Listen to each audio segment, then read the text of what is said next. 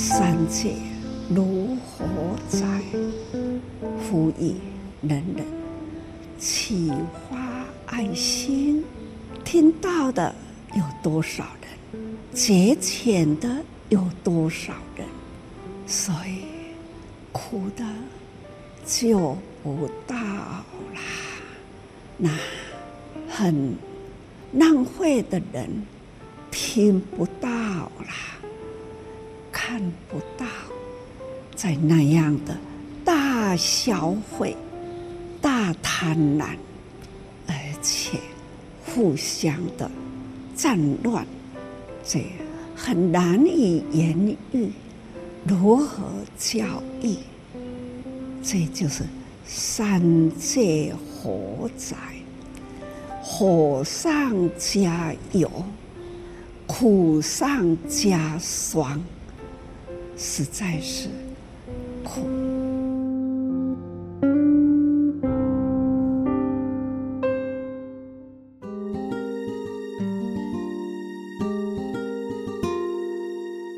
欢迎我们听众朋友一起加入今天新世代的节目，一起聊聊不同世代心理的想法。大家好，我是金霞。那么今天新世代呢，我们要来聊聊哦。如果呢，在生活当中您听到火灾警报的时候，第一个直觉反应你是逃还是不逃？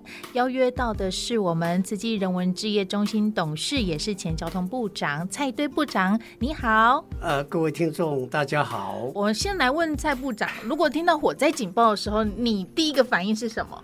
如果火灾警报，而且是确切的警报，那当然都是要逃。嗯，可是问题是什么呀？根本有听没有到，那你就不会逃啊。嗯、那上人这一段 是不是在讲真的警报？嗯，因为常常就会有演习嘛，也或者就是平常太安逸了，也都还蛮平安的啦。哈，遇到这种意外，所以听到火灾警报的时候，第一个直觉不是逃，而是。这是真的假的？对，没错。所以其实我们生活在这个地球上，像这个正言上人哦，就提醒我们天灾频传四大不调，像是每一年以前是可能多年一次的森林大火，可是现在就是一年好像各个很多很多地球各个地方都会传出森林大火，对，就会告诉我们，其实这些大火。都跟我们息息相关，但是我们看到这些新闻的时候，我们心里到底感受是什么？所以就提出了佛经当中讲的三界火宅。地球是不是真的发烧了？嗯，各位听众，这几天你可以感受到台湾的气温，嗯，尤其是中午的气温，嗯，跟去年跟前年是不是有明显的不一样？我们就可以看出来。光是这几年而有，各位如果看到媒体，现在欧洲不得了，发烧到，因为过去他们没有很多冷气，嗯，或者相关的冷气公车，把整个社会都乱掉了。欧洲的生活，他们冷气并不是像台湾这么必要的，因为他们的气温是很舒适的。对，它算是严格讲讲是在温带，甚至有到寒带。怎么可能会有到四十度？嗯嗯嗯，那这样子的话，他所有的过往的习惯、设备、交通工具，他完全应付不了。嗯嗯嗯，嗯，所以一点心理准备跟生活准备都没有。啊，这个就是很明显的上次所讲的三界火灾。嗯，我相信明年不会比今年好多少，嗯嗯，是需要去思考一下。要知足一下。嗯，我觉得可怕的是那一种极端气候，就是热。我们都知道夏天一定会热，对。可是它就会在某个时间点，就是变得飙高温，那种四十度的那种，真的会热死人的状态。也或者我们知道雨季会下雨，可是就来个暴雨，对，没错。就明明就知道有心理准备会下雨，可是没想到突然是用水桶泼的那一种状态。这种极端是。你想准备，但是却没有办法那么及时的去做一些应对，是真的很可怕的吼。所以，我们每个人的心，人心啊，嗯，有欲就是有那个想法，都是很好的。对。可是，如果多了一个贪的那个贪心的欲啊，就会没有限制。像刚刚这个蔡部长有特别提出了，就说满足这件事情。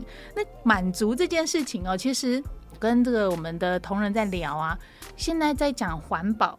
带环保杯啊，好，或者是做很多事情啊，对他们来讲变得是多一件事。明明就是你已经达到生活的便利，对，好，那么方便了，可是需要回归到一种就变得那么不方便，所以另外一种心态会觉得勉强自己的那种感觉。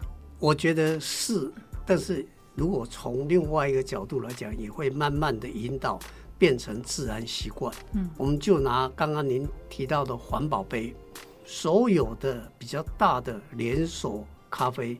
它现在都有很明确的折扣，嗯，那我觉得这个不是所谓的贪小便宜，而是一个风气时尚，嗯，如果每个人都这样做，第一个商家。他节省下来的原来要去买的餐具，他直接回馈给消费者，哦消费者还是受益，间接的对于环境的保护，大家一起或者甚至刚刚讲的火灾了，嗯，就会降低，所以养成一个风气。嗯，其实这个就是我们在生活当中一种为了自己生活好。你可以很实质的去感受到，说大家一起都在这样做了，对，并不是说哎你方便便利，然后用完即丢，这种才是真正的发展或是进步，并不是这样，而是能够在于你的生活当中去达到永续，或是达到能够让你生活更美好这件事情，这样才是真的好的生活。没错，可是现在不但是个人自觉，嗯，现在还更重要的是整个环境。获得各个大企业甚至主管机关呢，他要面对，要去强制做某些事情，比如说二零五零年，嗯，要达到零碳的目标。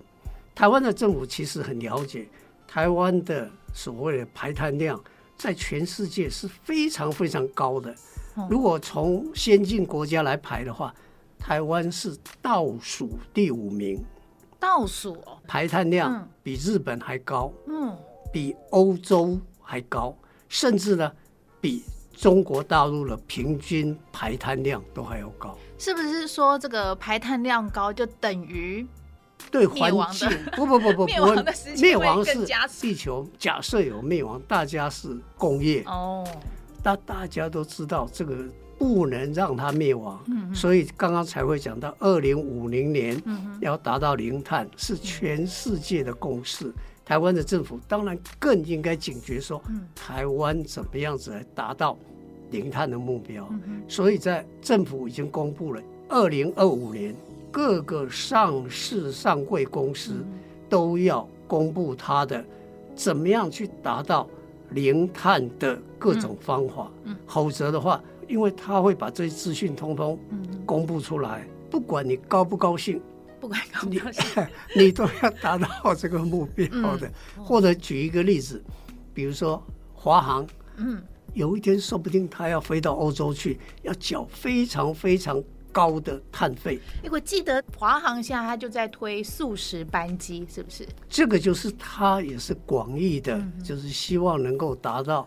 减碳的行动，因为每一项只要是减碳的行动，它都可以加在这个所谓的碳权上面。嗯，所以我想，我只是举华航，所有任何包含我们人文置业中心、大爱台、大爱台也要做。也就是说，媒体可以怎么做？哎，像我们最近不是要搬家搬到这个新大楼吗？对，连这个搬家的过程，桌子椅子。这些都是包含我们要减碳的，你有没有注意到？哦，所以就不能买新的，所以减碳，看我们最近哎是没有错，我们用原来的桌子有没有？有。也就是说，你身边的任何活动，你去思考说，是不是可以达到减碳？达到减碳就是你的业绩，嗯，减碳可以累积下来。都把它数据化，数据化，对对对对对。我们知道，我们所做的任何一切都一定会造成碳足迹。对。那同样在做事的过程当中，去减少碳足迹，注意我们这一些碳的排放量。对。所以各位年轻朋友，嗯，或者是中年朋友，嗯，你还要在社会上就业下去呀，啊？跳对，一定的。二零五零年，你可能理论上你还在啊。嗯。所以换句话说，开始的时候你可能。慢慢的了解，慢慢的去融入，可是最后真的是非要走不可。可以去慢慢的观察，在更深的一层去思考，包括蔡部长刚刚跟我们提醒的，才会知道说，哦，原来在做这件事情是为了让我们的生活是更美好的，而不是大家要来找麻烦。未来更美好，未来更美好，对，对就是再继续永续下去哈。对，希望二零五零年，嗯，大家都能够存活下去。讲到这一句话，真的是很棒的一个结论哈。好，那在节目的最后，我们就一起共同的来聆听这一段正言上人的开示。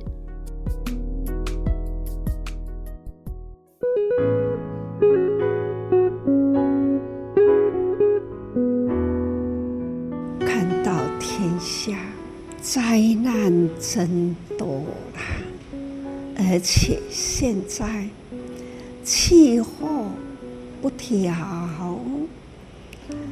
再看到了民生的生活物资的缺乏，实在是看得心里很焦急。本来呀，烦恼事多，佛陀来人间，就是因为。众生苦难偏多，但是现在呢，可以看见呐、真正的三界如火宅，这都在《法华经》里啊，曾经说过，三界如火宅，人的心灵意念。